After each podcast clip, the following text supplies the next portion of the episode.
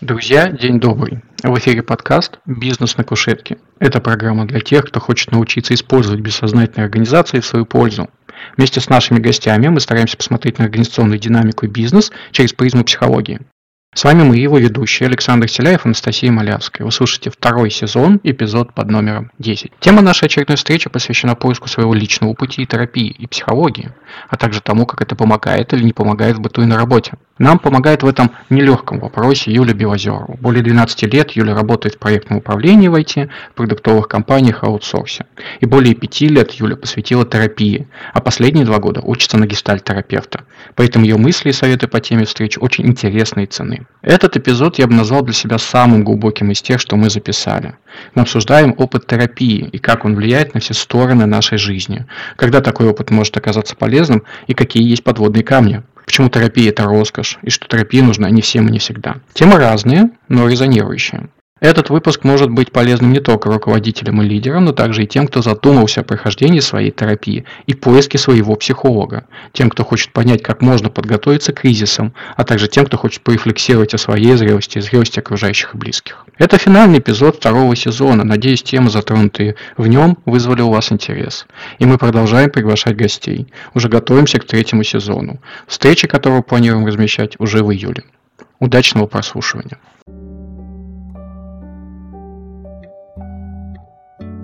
Друзья, добрый день. Добрый день. Привет. Сегодня у нас в гостях Юля. Юля, и мы сегодня вместе с вами и Сашей все вместе будем обсуждать э, тему про не экспертную психологию, про то, нужно ли вообще менеджерам, руководителям получать психологическое образование и вообще что-то с этим делать. А, и, наверное, вот с этого же вопроса и предлагаю начать. А, зачем вообще менеджеру или управленцу может быть образование психолога? У меня есть два ответа, короткий и, и подлиннее. Короткий ответ э, – да, Э, чем лучше я понимаю себя э, как э, индивид, тем лучше я понимаю других, и мне с ними проще взаимодействовать таким образом. Например, если мне в автобусе наступили на ногу, и я извинилась, а на меня все равно начали орать, я могу разделить, где заканчивается моя ответственность и начинается ответственность другого человека. Я могу на работе применить то же самое. Если я понимаю, что у человека очень большая потребность, чтобы у него был индивидуальный кусок работы, я могу это лучше распознать, если у меня есть психологическое образование. И я могу лучше с этим работать, чтобы человеку было комфортнее. Чем комфортнее нам в команде друг с другом, тем лучше получается результат. А, плюс есть момент, а, я получаю образование в управлении IT-организациями сейчас магистратуру, и я учусь на кафедре внезапно психологии. Потому что все теории про мотивацию людей, про э, структуру организации, про то, как э, внедрять изменения. Все это работает внезапно на академических теориях, идущих из психологии. Все академические статьи и книги, которые я читаю, э, произведены на кафедрах психологии лучших университетов мира. И это уже ответ на вопрос, что да, нужно, потому что весь менеджмент базируется на, по факту, психологии. Слушай, а... вопрос такой, вопрос такой, потому что ты сейчас упомянул о том, что, ну, психолог понимает других, понимает себя, а я же знаю, ну, я не настолько долго в психотерапии, наверное, это так назвать. Не хожу к психологу не так долго. Но я видел людей, которые приходили, имеют, ну, я не знаю, там какие-то сумасшедшие для меня 5-10 лет терапии.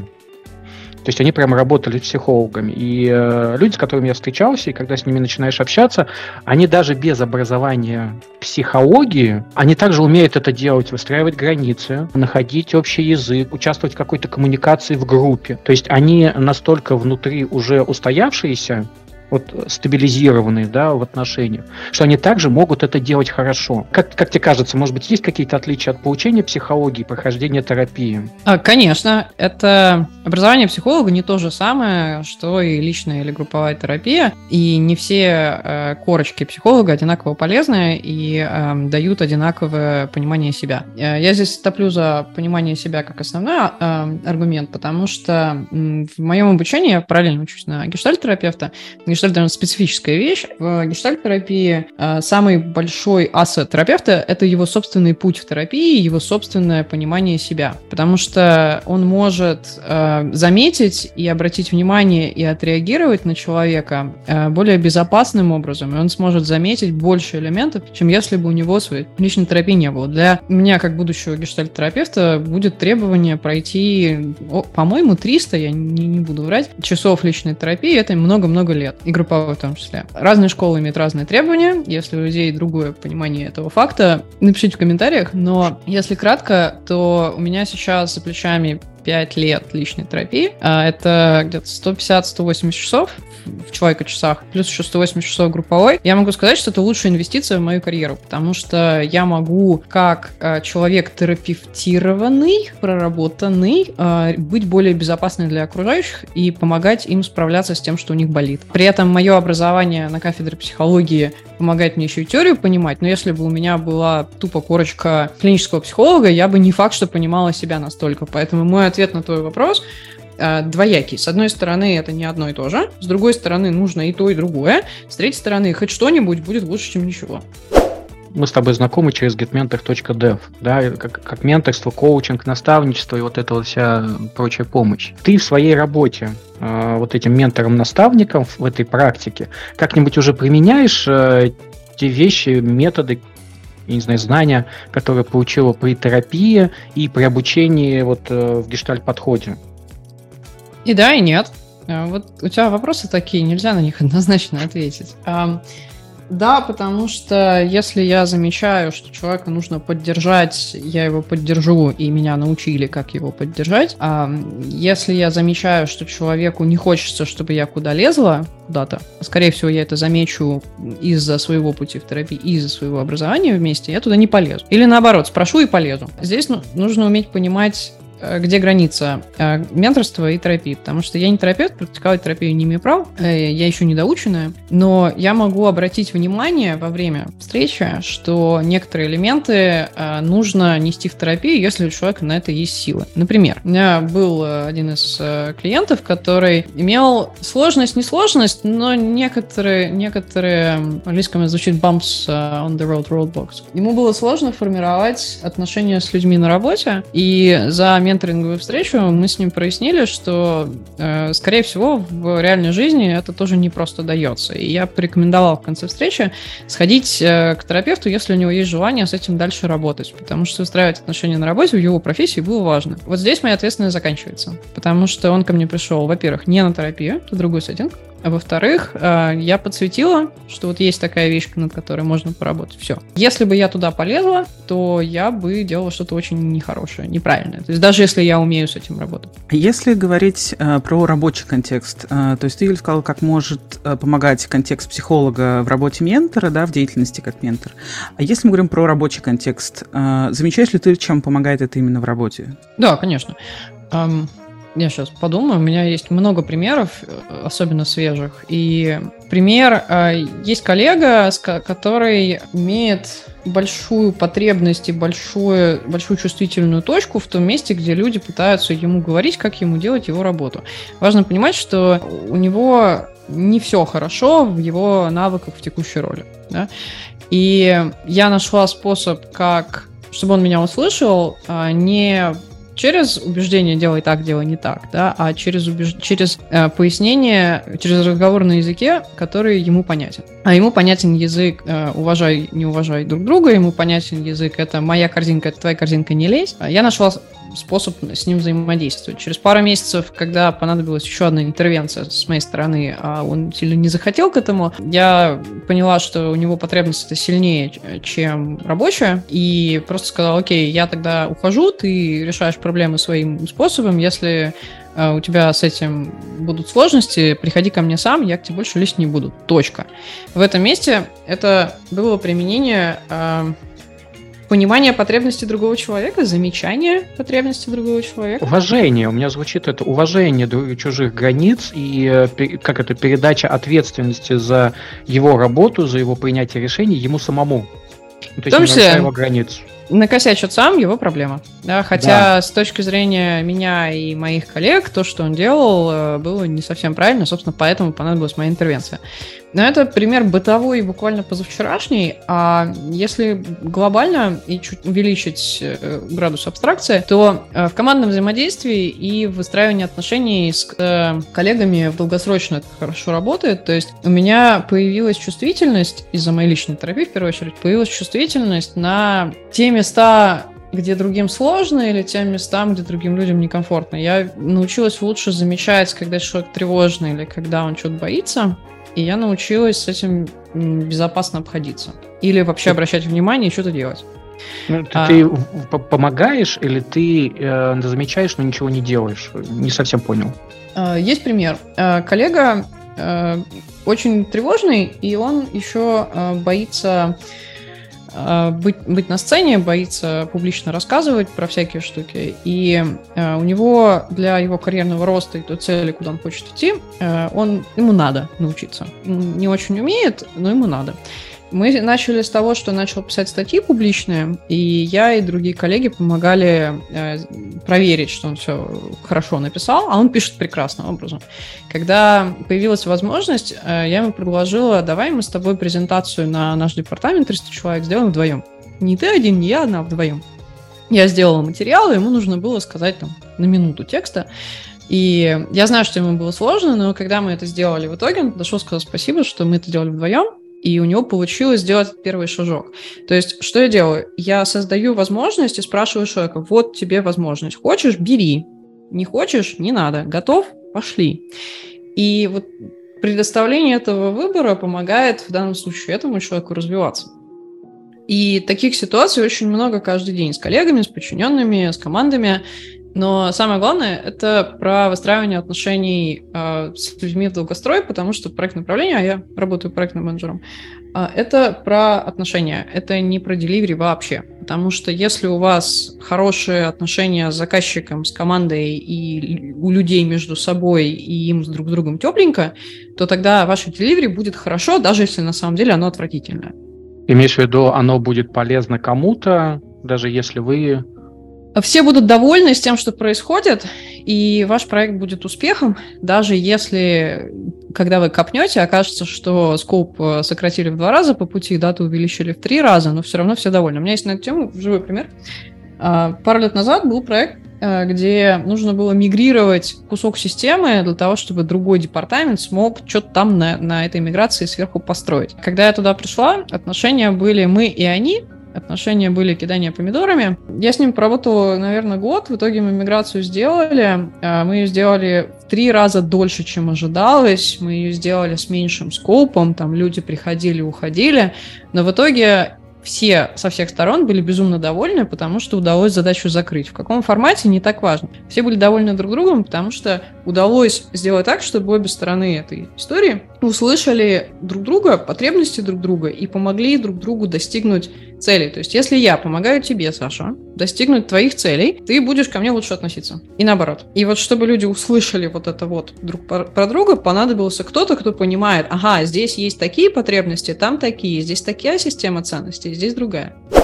Мы тут проговорили о том, чем психология может помочь руководителю, а если, может быть, ты замечала какие-то вещи, в чем стало сложнее вдруг, имея вот этот вот контекст и этот уровень? Был момент, э, мне кажется, все проходят эту фазу, а может быть и нет, э, когда очень есть большая потребность помогать другим. Ты же научишься на психолога, тебе хочется залезть в голову, всех спасти обязательно. Нанести непоправимую пользу всем Конечно. сразу. Хотят они этого или нет, да, и ты на своей энергии людей, значит, тащишь какое-то время.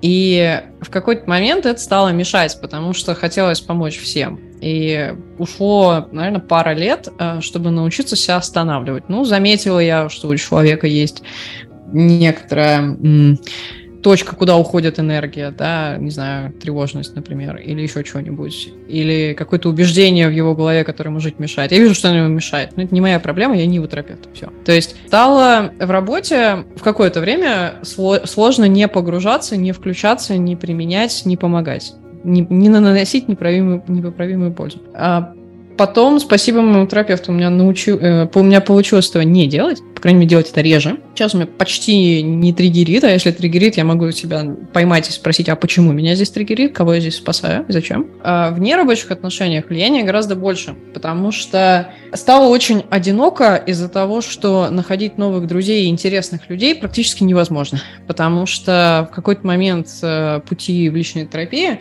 интересных людей вокруг становится сильно мало, потому что интересно вкусное. А вкусное — это когда человек хорошо себя понимает, когда человек себя хорошо знает, свои реакции, а, когда он уже подлеченный в каких-то местах. И просто человек с улицы редко интересен для... Он невкусный просто. Вот, с ним дружить э, невкусно. Вот.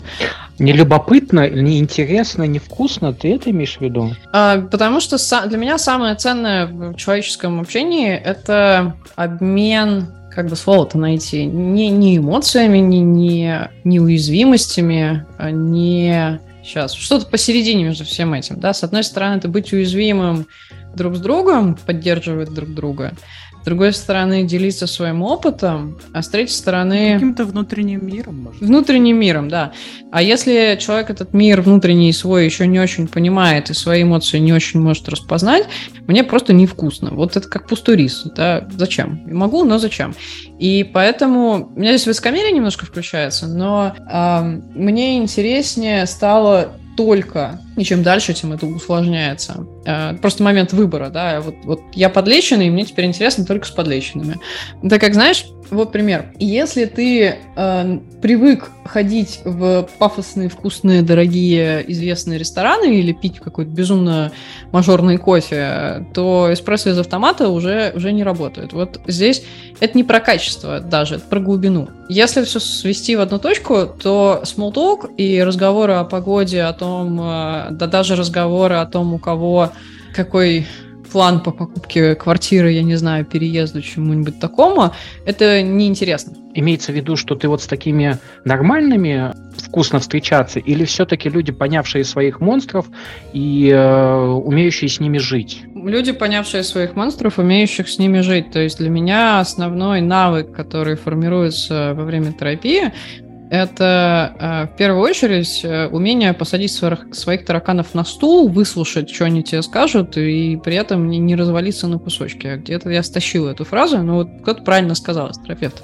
Если ты можешь еще выслушать, покивать и что-то этим своим тараканам дать, вообще мастерство, но к этому идут годами. Да? Для меня здесь э, ценность в том, что если есть вокруг люди такие, как я, там, подлеченные в данном случае, то с ними интереснее. А чем сильнее ты прогрессируешь в условно личной, групповой и так далее терапии, тем таких людей вокруг меньше. И в этом месте становится очень одиноко. Я говорила с своим терапевтом на эту тему, она говорит, ну да, вот я 12 лет терапевта еще сколько-то училась, и еще сколько-то была в личной терапии. Сейчас у меня друзей там полтора человека, и они все из терапии, они все терапевты. То есть это все сужается в то, что в конце концов, э, возможно, Возможно, это будет выбор. То есть ты можешь дружить с кем угодно, но тебе интереснее всего будет дружить с такими, как ты. Но мы всегда ищем себе подобных.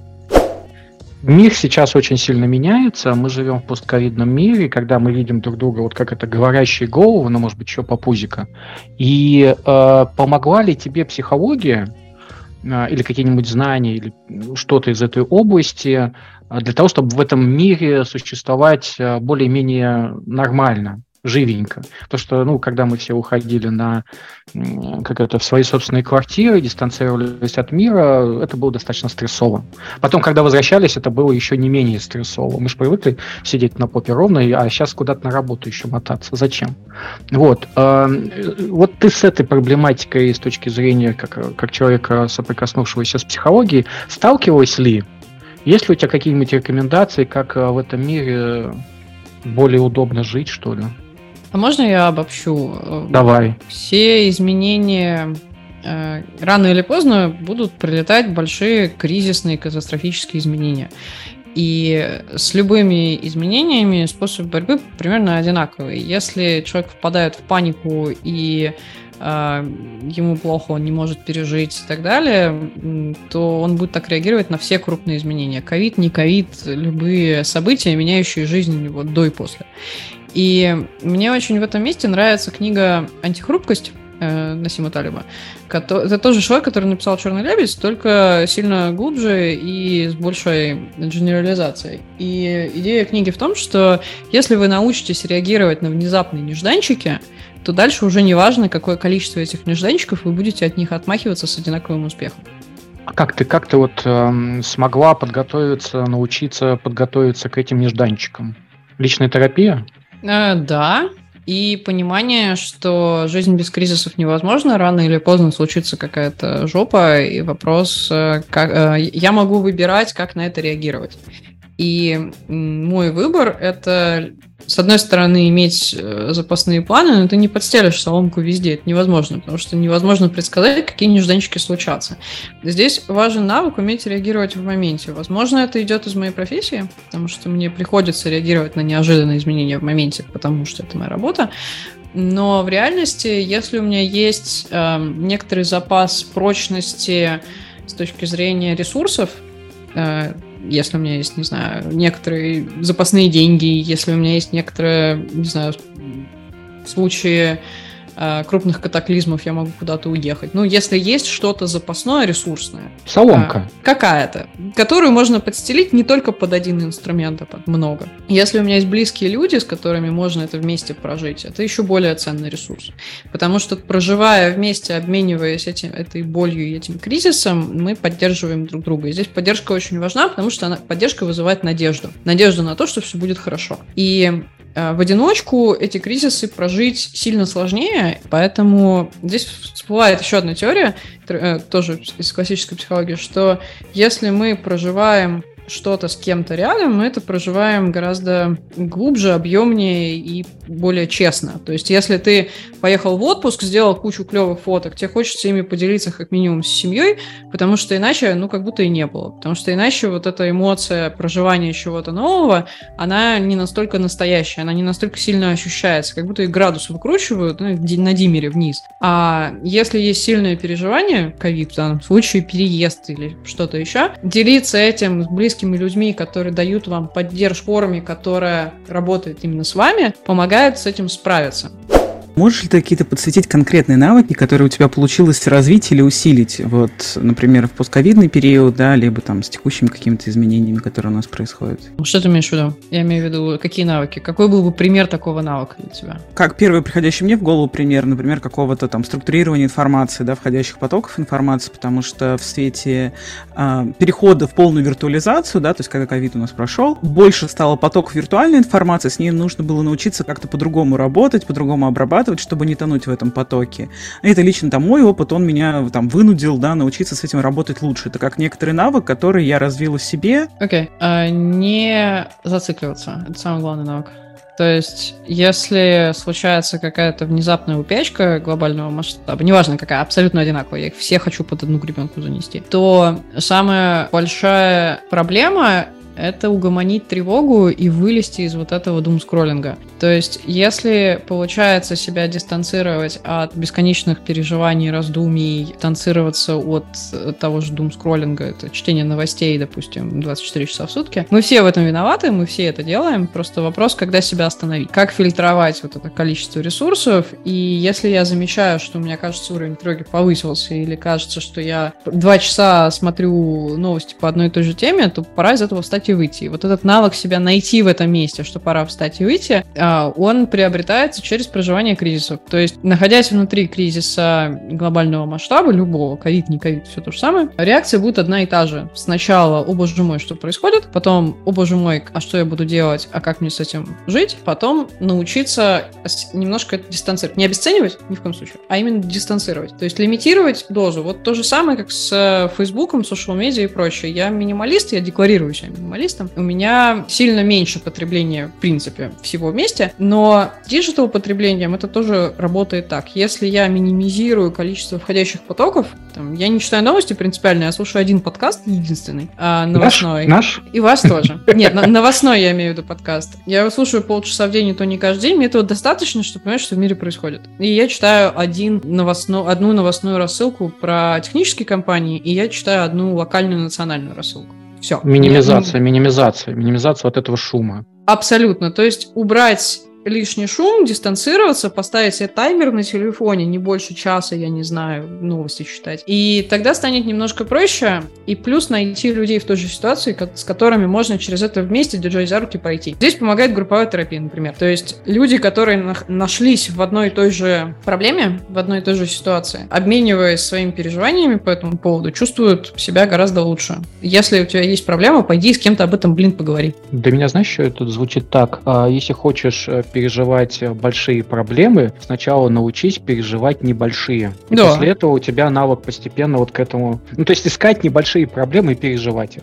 Э, ну, про небольшие проблемы мне приходит пример моей приятницы, которая сегодня с утра мне пожаловалась, говорит, как же так? Я учусь сдавать на права, вот я вроде хорошо еду, а тут пошел дождь, и я начала сыпаться. Я говорю, ну, конечно, это начала сыпаться. Уровень сложности повысился, кризис усилился, и предыдущий навык нужно было немножко прокачать. Поездив в дождь еще пять раз, станет лучше. Мы по, по этому поводу с ней поговорили. Я поняла, что это то же самое, мы, человеки, делаем то же самое, как при дрессировке собак. Просто мы это с собой делаем. Одна команда усвоена дома на диване, потом эта же команда усвоена снаружи на улице, когда тихо, а потом та же самая команда в собачьем парке, где много distractions. Мы не можем реагировать на и преодолевать очень сложные большие кризисы, если у нас нет опыта преодоления маленьких. Человек, который прожил через э, пять переездов, потерю близкого и так далее, и так далее, он с десятым кризисом будет справляться сильно проще при условии, что он все эти предыдущие кризисы реально прожил, а не проплыл через них и не особо себя в этом месте почувствовал. Если говорить про развитие, например, опять же, мы говорим про навыки, да, вернемся к нашей теме с менеджментом. У нас есть тема а, с тем, что менеджеры, руководители, они стараются развивать себе софт-скиллы. А есть ли какой-то предел, после которого человек а, не может дальше развить софт-скиллы, не идя в терапию, например? Ну, то есть есть куча других способов, как их можно развивать, а вот есть ли какая-то вот эта граница? А я отвечу с другой стороны. Э, терапия нужна не всем и не всегда. И даже если она нужна, к этому нужно быть готовым и прийти. Поэтому э, ожидаемый, возможно, здесь ответ про то, что э, всем в терапию он не работает, потому что это личный путь каждого личный выбор каждого. Можно иметь большую потребность замес... Э, не так. Другие могут в тебе видеть потребность, что тебе кажется надо к терапевту, а ты еще не готов. И пока ты сам не созреешь, никто тебя туда не запихает. А если запихает, то смысла от этого не будет. И это первая половина ответа. А вторая половина ответа, что э, через э, терапию софт-скиллы развиваются сильно быстрее. Не софт-скиллы, а, а способность выдерживать отношения с окружающими и эти самые отношения формировать. И не вся терапия одинаково полезна. То есть, если вы пойдете в когнитивно-бихевиоральную терапию, для ваших отношений с миром это мало поможет. Ну, может, поможет, но и косвенно. Если вы пойдете в гештальт, то больше поможет. Если вы пойдете в еще что-нибудь, ну, поможет с точки зрения понимания себя, а вот про взаимодействие с окружающим это хороший вопрос. Поэтому, а, отвечая кратко после всего этого, а, не все софт-скиллы развиваются через понимание себя, но, например, если я через терапию нашла в себе уверенность, в себе, как в человеке, в своих навыках в целом, то мне будет гораздо проще выйти на сцену, начать с нее что-то вещать. А вещать со сцены вполне себе soft skill навык. Таких примеров много, но не все лечится терапией, и даже если человек сильно подлечен и у него 10 лет терапии, он может просто принять решение, что вот этот soft skill, он не мой, мне туда не надо, даже если другие считают обратно, и все. И он будет в этом прав. Поэтому как инструмент развития soft skill ов да, если вам уже хочется в терапию. У меня моя преподавательница по психологии, мы работаем в экзистенциальном подходе, лектор. А у нее есть позиция и фраза такая любимая о том, что вообще-то, ну, она говорит про экзистенциальную терапию, это роскошь том смысле, что далеко не каждому это доступно в каком ключе. Наличие психических ресурсов вообще через это проходить, наличие времени и наличие денег. К тому, что, ну, вообще терапия это тоже там отдельная часть инвестиций и финансовых в том числе. Ну, вот она это называет именно так. Вот. Это, получается, вторит как раз той идеи, которой ты поделилась, или есть к этому замечание? Это кусочек того же пазла, но он, друг, он другого цвета все-таки. То есть э, я согласна с гипотезой, что терапия это luxury, особенно глубокая терапия, потому что э, в моем мире есть три фазы, что ли, э, пути в терапии. кто-то со мной не согласится, они абсолютно не теоретические, вот то, как я вижу, да, что вижу, что пою. Что человек идет в терапию, когда у него есть проблема. У него есть проблема, что он не хочет жить так, как он живет. И он решает, что пора с этим что-то сделать, чтобы ему не было больно. Он пришел в терапию, у него есть запрос, входной билет в терапию. Человек пришел, какую-то проблему свою порешал, и после этого такой, а что дальше? И, скорее всего, отвалился. Здесь отваливается, не знаю, половина, может, меньше. После этого, когда фоновые шумы убраны, начинается собственная терапия. В гештальте как минимум, да, в любой экзистенциальной методике. Начинается узнавание себя, понимание, почему на меня повлиял мир вот так, что я сформировался такой, какой я формировался, попытка с этим научиться работать и так далее. Вот этот период занимает лет 5-10, у кого сколько, долго. Вот, вот это серьезная терапия. В какой-то момент человек начинает понимать, М, кажется, я себя понял, кажется, я знаю, что мне делать, я научился реагировать по-другому, у меня больше ничего не болит, и я вообще молодец. В этот момент от терапии отваливается остальная часть, и остаются только вот последняя категория тех, для кого это превращается в гигиену психики.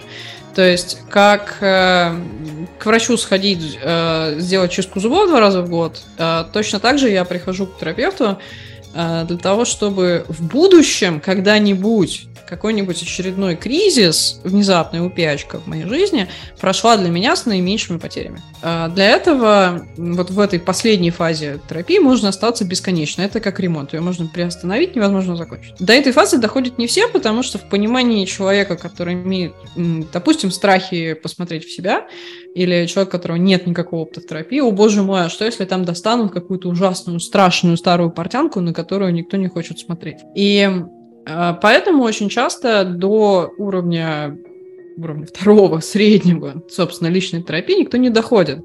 И люди считают, что вот э, первая часть это, это и есть оно. Да, но это как бы предварительная фаза. Там uh-huh. есть, есть разные методики, которые не копают далеко вглубь, они дают инструкцию, что делать, и, в общем, люди с этим довольны, так же, как бихевиоральная терапия. Она прекрасно работает, просто это другой инструмент, другой вид отвертки, который нужно прикладывать к, другу, к другим болтам. Ты сказала, что у тебя сейчас есть магистратура по, скажем так, организационной психологии, очень упро- упрощенно называя. Гештальт-терапия. Что дальше? Эм, это и, получение диплома, да, сертификата, это какая-то точка или есть какой-то дальше? Это, это путь это не точка назначения. Есть, вот как идете хайкать в горы, да, есть некоторые точки, на которые, э, которых вы с удовольствием ждете, там, получить диплом, а, порадоваться об этом, начать практику, да, повернуться, увидеть новую гору за, за углом и так далее. Но самое главное наслаждаться поездкой, видами и получать удовольствие в процессе, потому что если бежать ради цели получить диплом или ради цели стать там, не знаю, топ-рейтинг э, терапевтом в своей стране, то а, а как же, а как же путь? Это как съесть еду для того, чтобы насытиться, не, не получая удовольствия от вкуса. Это не очень здоровая идея. То есть есть направление, есть на этом направлении некоторые видовые точки обзора пространства, в которых хочется там улыбнуться, сказать, вот я молодец, я достиг. Но глобально это интерес, это увлечение, то, что по пути придут дипломы, придет практика, придет специализация, это скорее новые уровни э, вот в, в, в этом процессе и все. То есть нет, нет точки назначения, потому что сразу возникает вопрос, если есть точка назначения, зачем? Вот почему я туда иду? Что мне, что мне даст? И, и в этом месте всплывают очень популярные предубеждения, что вот есть идея у человека. Сейчас я куплю себе новую красную большую машину, и я сразу стану счастливым. Нет. Вот я сейчас получу большой э, красивый диплом, и я стану счастливым. Если я там себе что-нибудь, то я буду кем-нибудь. Нет. Счастье, удовольствие, удовлетворение, мотивация и прочее, прочее, прочее, прочее, прочее, они приходят в процессе они приходят вне зависимости от атрибутов реального мира вокруг. Они приходят из гармонии меня с моим миром вокруг. А какой этот самый мир, это уже не важно. И поэтому я живу по принципу, если мне моя жизнь прямо сейчас по какому-то месту не нравится, я пойду это поменяю. Все. Звучит так, как у самурая в психологии. Тоже нет цели, только путь, которым надо наслаждаться. Именно так. Ты, Юля, когда говорила об этом, мне вспомнился старый анекдот э, на тему того, что э, если у вас в детстве не было велосипеда, а сейчас у вас есть... Э, Ламборджини? Ламборджини, там, Мерседес-Бенц и все что угодно, то в детстве у вас все равно не было велосипеда. Абсолютно. Есть э, старый очень анекдот, э, очень исторический, что у миллиардера крупнейшего в мире спросили, мужчина, вы можете себе позволить абсолютно все, что угодно в этом мире. У вас есть мечта? Он такой, да, я хочу купить себе белые штаны. Никогда не было белых штанов. Месье, ну почему? Вы же можете купить себе абсолютно все, хоть фабрику по производству белых штанов. Не-не-не. Иногда мечта должна оставаться мечтой. Если есть направление, которое приносит удовольствие, то иногда достаточно иметь очень общее направление, куда я иду, а не превращать абсолютно все в таймлайн, что через два года я должна, и вообще кому я должна, ничего не должна описании своих скиллов на GetMentor ты в том числе пишешь э, о том, э, что ты можешь, чего не можешь. Я могу сделать то-то, то-то, я не могу э, делать то-то. Ну, в том числе пока про терапию. Насколько вообще важно понимать, что ты не всесилен? Это же отсюда? Это про нераздувание своего размера до вселенских высот и про приструнивание собственного нарциссизма в том числе и про реали... реалистичность. Там. И первую очередь про ожидания. То есть если человек имеет ожидание, что он пришел к терапевту, э, то э, он от, меня, он от меня будет пытаться это вытащить. А если я ему заранее скажу, что, друг, я не терапевт, но я могу подсветить и направить тебя куда надо, у него это ожидание не сформируется просто. Потому что если мы человеку чего-то не покажем заранее, у него в голове могут какие угодно воздушные замки. Проще их предотвратить, чем потом с ними бороться. Плюс если я декларирую заранее, что мне нравится и не нравится, то человек может э, ко мне решить не идти в конце концов, потому что, может, он мечтает э, поговорить про тему, которая мне совершенно не интересна. И тогда, если я буду заниматься чем-то, что мне не интересно, это снизит качество моей работы это снизит качество моей помощи, потому что я буду себя как бы заставлять и пытаться с этого съехать подсознательно. И мы снова упираемся в понимание себя. Если я себя понимаю достаточно хорошо для того, чтобы задекларировать, что я хочу, что я не хочу, что я умею, что я не умею, то людям со мной проще, потому что я становлюсь для них понятнее. Но я не могу стать для них понятнее без того, чтобы я понимала себя. Переходим к нашим любимым рубрикам. Завершающим, да, рубрикам. И открывает их как раз вопрос про почему эта тема важна для тебя. Ну, мы говорим сейчас про какую тему? Про то, что ты помогаешь другим, получаешь образование психолога и одновременно привносишь это в свою жизнь, в работу. У меня два ответа, как обычно. Ответ первый, я любопытна, как лиса.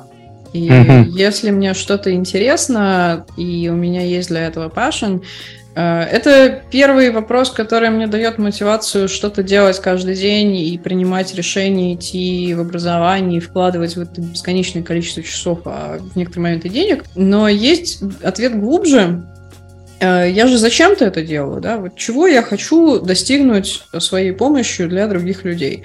У меня есть проекция, я спасаю себя в прошлом, потому что мне никто не помогал потому что я прошла через некоторое количество капканов самостоятельно, и поддержки достаточно не было. поэтому я хочу ее дать другим, чтобы люди просто не проходили через мои грабли, а если и проходили, то им это далось проще. То есть э, ответ глубокий, честный, вот прям совсем из сокровенного, это то, что я спасаю себя в прошлом.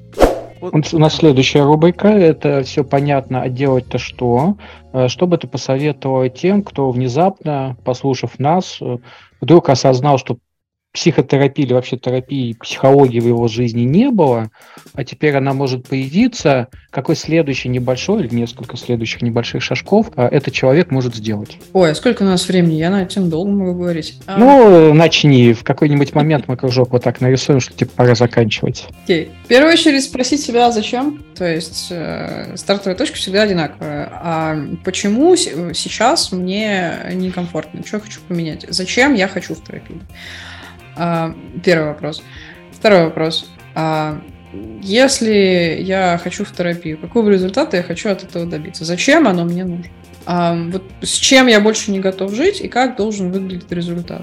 В идеале. Но этот вопрос сложный. Дальше у людей может возникнуть идея сравнивать свой еще не существующий опыт с уже существующим опытом других людей, начать спрашивать друзей и соседей. Это польская практика, потому что их опыт не будет равен вашему, абсолютно. Если у кого-то было 10 терапевтов и они все не подошли, это больше говорит о клиенте, чем о терапевте. Это не значит, что у вас будет такой же путь. Если кто-то нашел своего идеального терапевта и метод с первого раза, это не значит, что вы найдете вы. Так же, как в отношениях, так же, как с переездами и любым жизненным опытом. Да? Можно поспрашивать других, чтобы понять, а чего ожидать, но не пытайтесь на себя это натянуть 100%, потому что ваш опыт точно будет другим. Дальше поиск терапевта не всегда работает по принципу «Ой, а, а поделись своим», потому что один хороший терапевт, подходящий вашему другу, не подойдет хорошему вам. Очень может быть. Это то же самое, как в отношениях. Мы друг другу либо нравимся, либо нет. А эмоциональный контакт с терапевтом очень важен. Здесь совет, а что делать, это пробовать. Если вы себя нашли в состоянии «я, кажется, готов, и мне это надо сейчас, и я понимаю, чего я хочу», или «я не знаю, чего я хочу, но мне точно надо сейчас», начинайте пробовать, возможно, разные школы, возможно, попробуйте двух терапевтов, но дайте каждому из них хотя бы три встречи, потому что за первую встречу понять, что с вами, какие у вас отношения, невозможно. Вы только знакомитесь, а нужно время, чтобы получился хотя бы какой-то контакт. Читать книги по психологии это не, не ответ, потому что академическая психология очень сильно отличается от реального мира и очень отличается от того, что происходит в терапии. Без без того, чтобы начать, вот самое сложное, чтобы прийти в терапию, это найти терапевта, записаться и, блин, прийти на встречу, потому что все остальное проще. Созреть сложнее всего. Это очень большая часть вашего прогресса, просто встать, записаться и прийти. Это уже огромный успех. Потом менять терапевта, ну, возможно, вам придется, это нормально. Он не менять слишком часто. Не уйти сразу после первой сессии тоже. Не-не-не, это больше говорит про вас и про ваши страхи. То есть, если э, мой, если э, к терапевту человек не, не хочет идти, э, адекватный терапевт скажет, а почему ты не хочешь идти, приходи в следующий раз, поговорим, почему ты не хотел ко мне идти. Ну, опять же, да, маленький дисклеймер. Если только вы на этой же первой сессии не заметите, что, ну, терапевт явно нарушает, ну, какую-то прям грубую этику. У меня Конечно. просто были кейсы, когда терапевт чуть ли на первой сессии предлагал э, переспать с ним. Ну, то есть клиентки это совсем за гранью Да, к сожалению, такие вещи есть. Ну, то есть, Этические да, без... вопросы, моральные вопросы психологи также должны следовать. Ну и как, как вариант, что они все-таки в какие-то ассоциации должны входить. Проверять его дипломы и ассоциации. Да. Мне кажется, ну, как совет. Есть парочка хороших статей на тему поиска терапевта, и здесь э, то, как терапевт говорит о себе, очень хорошо показывает, что у него в голове, и как, какую, какую цену он э, просит за свои услуги, тоже хорошо показывает, что у него в голове. Но для того, чтобы уметь это считать, в идеале нужно иметь опыт терапии. Но, да. эм, но всегда есть э, кто-то, кто уже прошел этот путь, и прочитать несколько советов по поиску терапевта может помочь. Но опять же, я здесь говорю как диванный эксперт, и мне несколько неловко вот про это все говорить, потому что я, с одной стороны, пытаюсь влезть в штаны э, того, кто уже прошел это все, а с другой стороны, я же еще не настоящий специалист. И... Но ты настоящий практик. Это правда. И советы практика это также очень ценны. Потому что советы психологов это советы психологов, советы практиков это советы практиков. И хорошо, что у тебя это все вместе есть. Спросите меня через э, годика три, когда у меня своя практика начнется, как я чувствую себя по поводу поиска терапевта, а у меня, скорее всего, будет другой ответ, но пока вот все, кто ко мне приходит с советом, окей, я созрел, что дальше-то делать, а я пересылаю абсолютно одинаковые телеграм-сообщения, которые написала другу очень много лет назад, а, то, что вот берет денег слишком много, плохо, берет денег слишком мало, плохо. А, есть куча отзывов, плохо. Нет отзывов совсем ни в каких ассоциациях не состоит, плохо. И так далее. И, э, к сожалению, для того, чтобы понимать, на что смотреть, э, без э, опыта, а почему вот это плохо или почему это вообще красный флаг, не обойтись. Поэтому просите кого-то прошаренного вам помочь просто. Плюс важно понимать, что если у вас есть требования, которые вы считаете рациональными, это нормально, и их надо, надо в себе слышать. То есть я, есть у меня знакомая, которая искала терапевта по а, одинаковым политическим взглядам. Ей было это важно, за кого голосовал. Окей, mm. fine. Не проблема. Для второго терапевта, э, для второго клиента было важно найти человека определенного пола и возраста, потому что ему вот проще всего было работать с людьми такого пола, такого возраста. Окей, файн. И это нормально иметь предпочтение в этом месте, не считайте себя требовательным, потому что, конечно, это будет говорить о вас и вашем опыте, то, то предпочтение, которое вы выберете. Но это нормально не хотеть работать с, допустим, начинающим или молодым, или хотеть, чтобы это был мужик с бородой, в 60, чтобы ему было за 60, это тоже нормально. Но возраст не говорит о терапевте его, о его профессиональном опыте, потому что человек мог, мог прийти в терапию в 60, а сейчас ему 65, это не значит, что он до этого всю жизнь отработал терапевтом. Что можно порекомендовать слушателям как раз посмотреть, почитать, может быть, какие-то фильмы, сериалы, прям вот как, как себе, скажем так? Есть ряд рекомендаций, которые всплывают из головы, вот прям сразу. Есть э, фильм э, «Невыносимо далеко, э, непозволительно близко» или что-то в этом роде. История про мальчика, я могу поискать потом, чтобы добавить. Я понял о каком-то фильме, да, это про 11 сентября, когда мальчику позвонил его отец, это было последнее сообщение, что оставил отец. Да, и то, как он преодолевает этот кризис, это про близость очень хорошо. И там книга есть, я не читала книгу, есть фильм. Он хорош как иллюстрация информация, как преодоление кризиса и история про навык формирования близости, что его может не быть. А, это первое. Второе, если вам уж очень сильно хочется, не знаю зачем, но вдруг вам хочется получить понимание о классической психологии и ее теории, на Ютубе есть э, здоровенный э, курс лекций человека, по-моему, с фамилией Петухов, я могу поискать. Да-да-да, МГУшные лекции Петухова. Да. да. Они восхитительные, но только в том случае, если вам зачем-то понадобилась классическая психология. А, это два. Третье, есть книга в лицо, «Лицом к лицу со страхом». Она про страхи человеческие, про их нормальность, про их преодоление. Книга внезапно в серии Оша, но она не имеет отношения к Ошу ничего. Это психология психологии. И у меня был длинный-длинный пост на Вастрикубе про ресурсы для менеджеров. Там есть и про переговоры, и про софт-скиллы и так далее, но там нету ничего про психологию как таковую, да, потому что я все-таки разделяю. Мне увлечение психологией помогает в моей работе, но это не значит, что я буду качать навыки психологии для того, чтобы у меня был успех в моей работе. Это параллельные, но влияющие друг на, друг на друга элементы. Саша, а тебе есть Хочется что-то предложить? Слушай, я книжку посоветую Ирины Еома «Лжец на кушетке». Ну, то есть она достаточно забавная с точки зрения, как это может быть э, в работе с психологом. Там есть как раз примеры неэтичного поведения со стороны психолога, а, лицемерного нарциссического типа и человека, который искренне пытается помочь, а к нему приходит, наоборот, э, пациент, который пытается наврать. Там такой замес достаточно интересный. Мне кажется, будет интересно посмотреть вообще, как это может быть со стороны в разных крайностях. Я бы советовала, мы вроде бы про нее уже говорили, «Наука быть живым» у Бидженталя, это тоже экзистенциалист, как и Ялом. А, хорошая книжка, такая достаточно легко читаемая, но могут какие-то вещи цеплять. То есть у меня были некоторые моменты, которые резонировали с моим каким-то контекстом очень сильно. И я прям иногда ее откладывал, то есть прям проживал это самостоятельно, но хорошая вещь, потому что, ну, она про как раз науку быть живым. Ты здесь сказала очень важную вещь про то, что не все источники одинаково полезны в любую единицу времени. Это значит, что для каких-то книг, статей, фильмов и так далее, нужно попасть в ту же радиочастоту, что и то произведение, потому что в один день оно зайдет, в другой нет, в, один, в одно состояние сознания зайдет, в другое нет. И это нормально. Если вы вдруг начали смотреть книгу, фильм, читать или смотреть лекцию, и оно просто не заходит, отложите, дайте ему полежать. Возможно, нужно вернуться потом, а может быть и никогда. У меня есть привычка, я много читаю всякого разного, и у меня есть буклог книг, которые я начала, начала и бросила. И я не стесняюсь бросать книги, потому что ну, это значит, что мне сейчас это не заходит, это нормально. Некоторые книги я бросаю навсегда, некоторые книги, некоторым книгам я возвращаюсь. Если за год э, лежания в этом бэклоге книги не вернулась, значит, она мне сейчас не нужна. Она останется в моей библиотеке, но она не будет мне на глаза попадаться. Это тоже про минимализм. То есть я не пытаюсь прочитать все книги в этом мире и советую то же самое остальным. Если у вас внезапно проснулось увлечение психологией, и вы хотите узнать все абсолютно все. Не пытайтесь сожрать слона целиком, это невозможно. Что забираете с собой? Что ты хочешь узнать этим вопросом?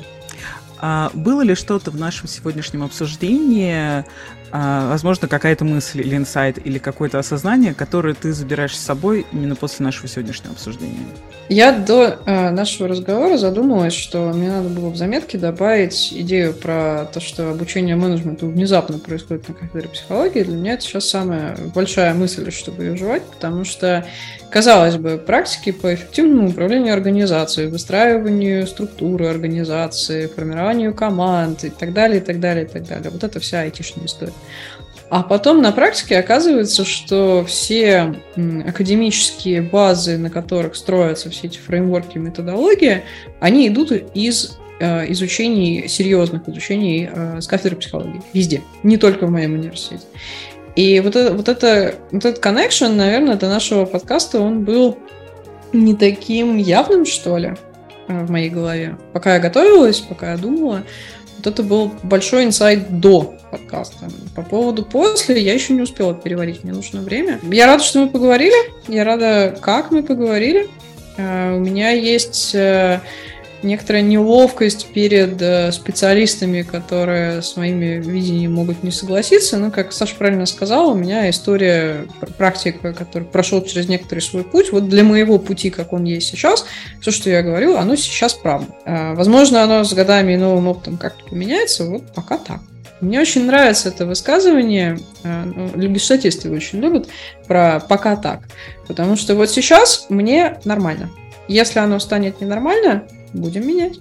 Э, мне понравилась мысль, которую мы разворачивали о том, что у самурая психологии нет цели, есть путь. Понятно, что там какие-то есть точки, через которые ты проходишь, потому что ну, ты должен видеть, куда идешь, задавать вопрос, зачем и что ты хочешь достигнуть. И э, то, что мы про, не хочется говорить проживали, но про мыслили, проговорили о том, что переживание больших э, трансформаций и кризисов, которые происходят, они возможны после того, как ты прожил маленькие трансформации и маленькие кризисы. И как если бы нужно, может быть, даже искать эти кризисы, чтобы становиться сильнее. У меня последние не очень резонирует, потому что это скорее... Я это слышу как ты пришел к этой идее для себя, базируясь на нашем разговоре, и это не было чем-то, что, что я принесла. И я рада, что ты для себя это нашел. Пока у меня именно вот эта идея про поиск маленьких кризисов специально, она не улеглась. Я ее... Может быть, не бояться верю. этих маленьких кризисов. А, мы все проходим в этой жизни через травмы с самого детства.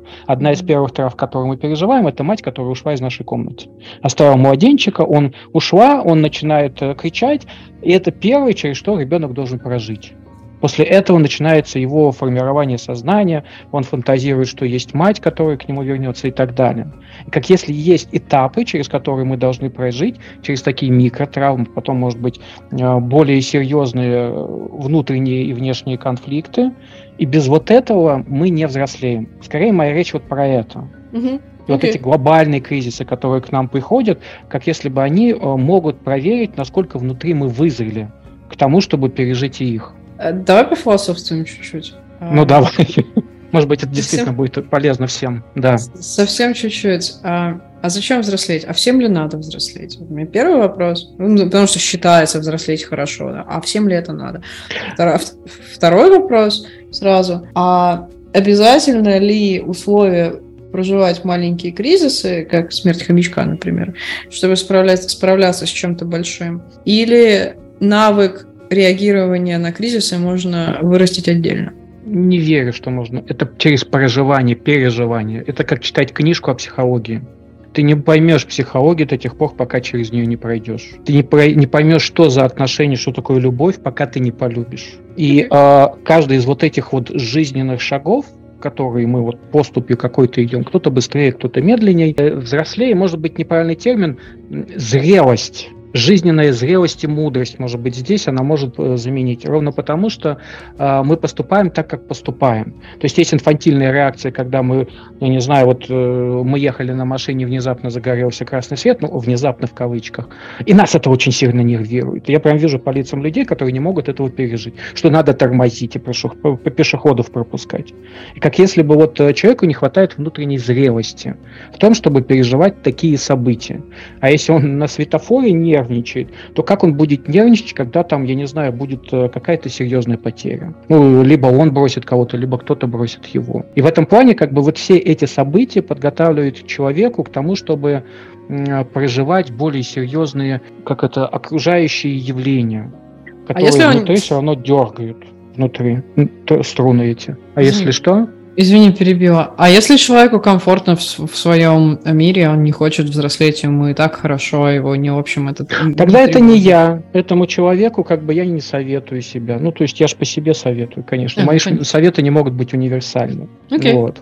То есть у меня же, конечно, модель в голове, та, которую я вот э, пытаюсь натянуть на свой глобус, свою сову на свой глобус. Что и такое понят... хорошо, что такое плохо? Конечно, конечно. Это все равно ценностные, которые приходят. И мои советы могут показаться кому-то, ну, действительно не, ненужными, неважными и, более того, вредными. Я это допускаю, как бы, ну, мы все разные. С собой забираю э, мысль про ограничения, но в очень таком для себя контексте, с кем мне интересно работать. Минимализм, вот с кем работать? Ты про это? Это? Ну, типа того. То есть я, то есть у меня есть внутренние а, ограничения, там, biases, можно их также назвать, а, с кем бы я не смогла бы работать. Ну, например, а, это, моя личная, это мой личный тараканчик. Я очень сложно отношусь к эзотерике. И, например, если когда ко мне, ко мне были периоды, когда приходили клиенты и спрашивали, ой, а мне там по натальной карте написано было тра-та-та, а я вот, я не могу с этим никак взаимодействовать. Единственное, что мне хватало, это ответить, что, ну, я в этой области не специалистка, я не, не смогу вам никак это интерпретировать, там, ну, переводил это все в психологическую, как говорится, сферу.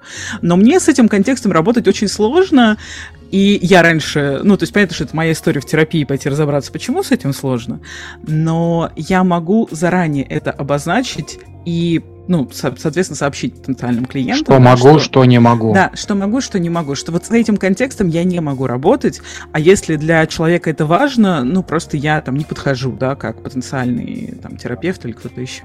Вот. И это была такая важная вещь, потому что это же тоже про мой личный интерес, насколько мне самой будет интересно в этих отношениях, потому что все равно с клиентами мы строим отношения. Да, Юля, у нас последний вопрос. Где можно с тобой в интернете познакомиться, поучаствовать в твоих проектах, эм, увидеть, услышать тебя? У меня есть телеграм-канал публичный, там целых 500 человек последний раз, когда я проверяла, было. Но я туда пишу every sometime. То есть это значит, что э, хочется пишу, не хочется не пишу. Вот уже полгода не хочется. А, по разным причинам. И э, он русскоязычный. Вот. Там обычно рекомендации книг, что-то про проектный менеджмент, это не блог. Это просто мысли, мысли вслух. За, записки на салфетках, если хотите. Я регулярно выступаю на проектно-менеджерских конференциях, в последнее время англоязычных больше, чем русскоязычных. И это профессиональное поле. Я сейчас записываю э, курс на Udemy англоязычный про проектный менеджмент, чтобы у меня можно было поучиться проектному менеджменту. Вот. Но когда он будет в продакшн, абсолютно непонятно.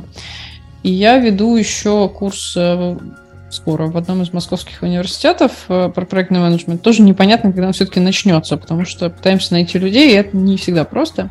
Будет анонс, э, я его опубликую где-нибудь.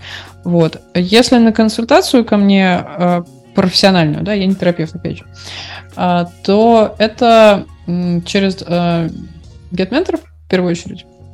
Я раньше писала очень много, и большинство, я до сих пор отправляю большое количество людей на свои старые посты на Востре-клубе. Э, большая часть из них не публичные, но, тем не менее, там про все на свете, и про личный опыт, и про профессиональный опыт. Э, там через это чтение со мной можно познакомиться и узнать, что у меня в голове, потому как я пишу. Вот. А просто так писать мне в личку и говорить «Привет, давай познакомимся» я не люблю, честно. Не надо, пожалуйста. Мы все немножко интроверты.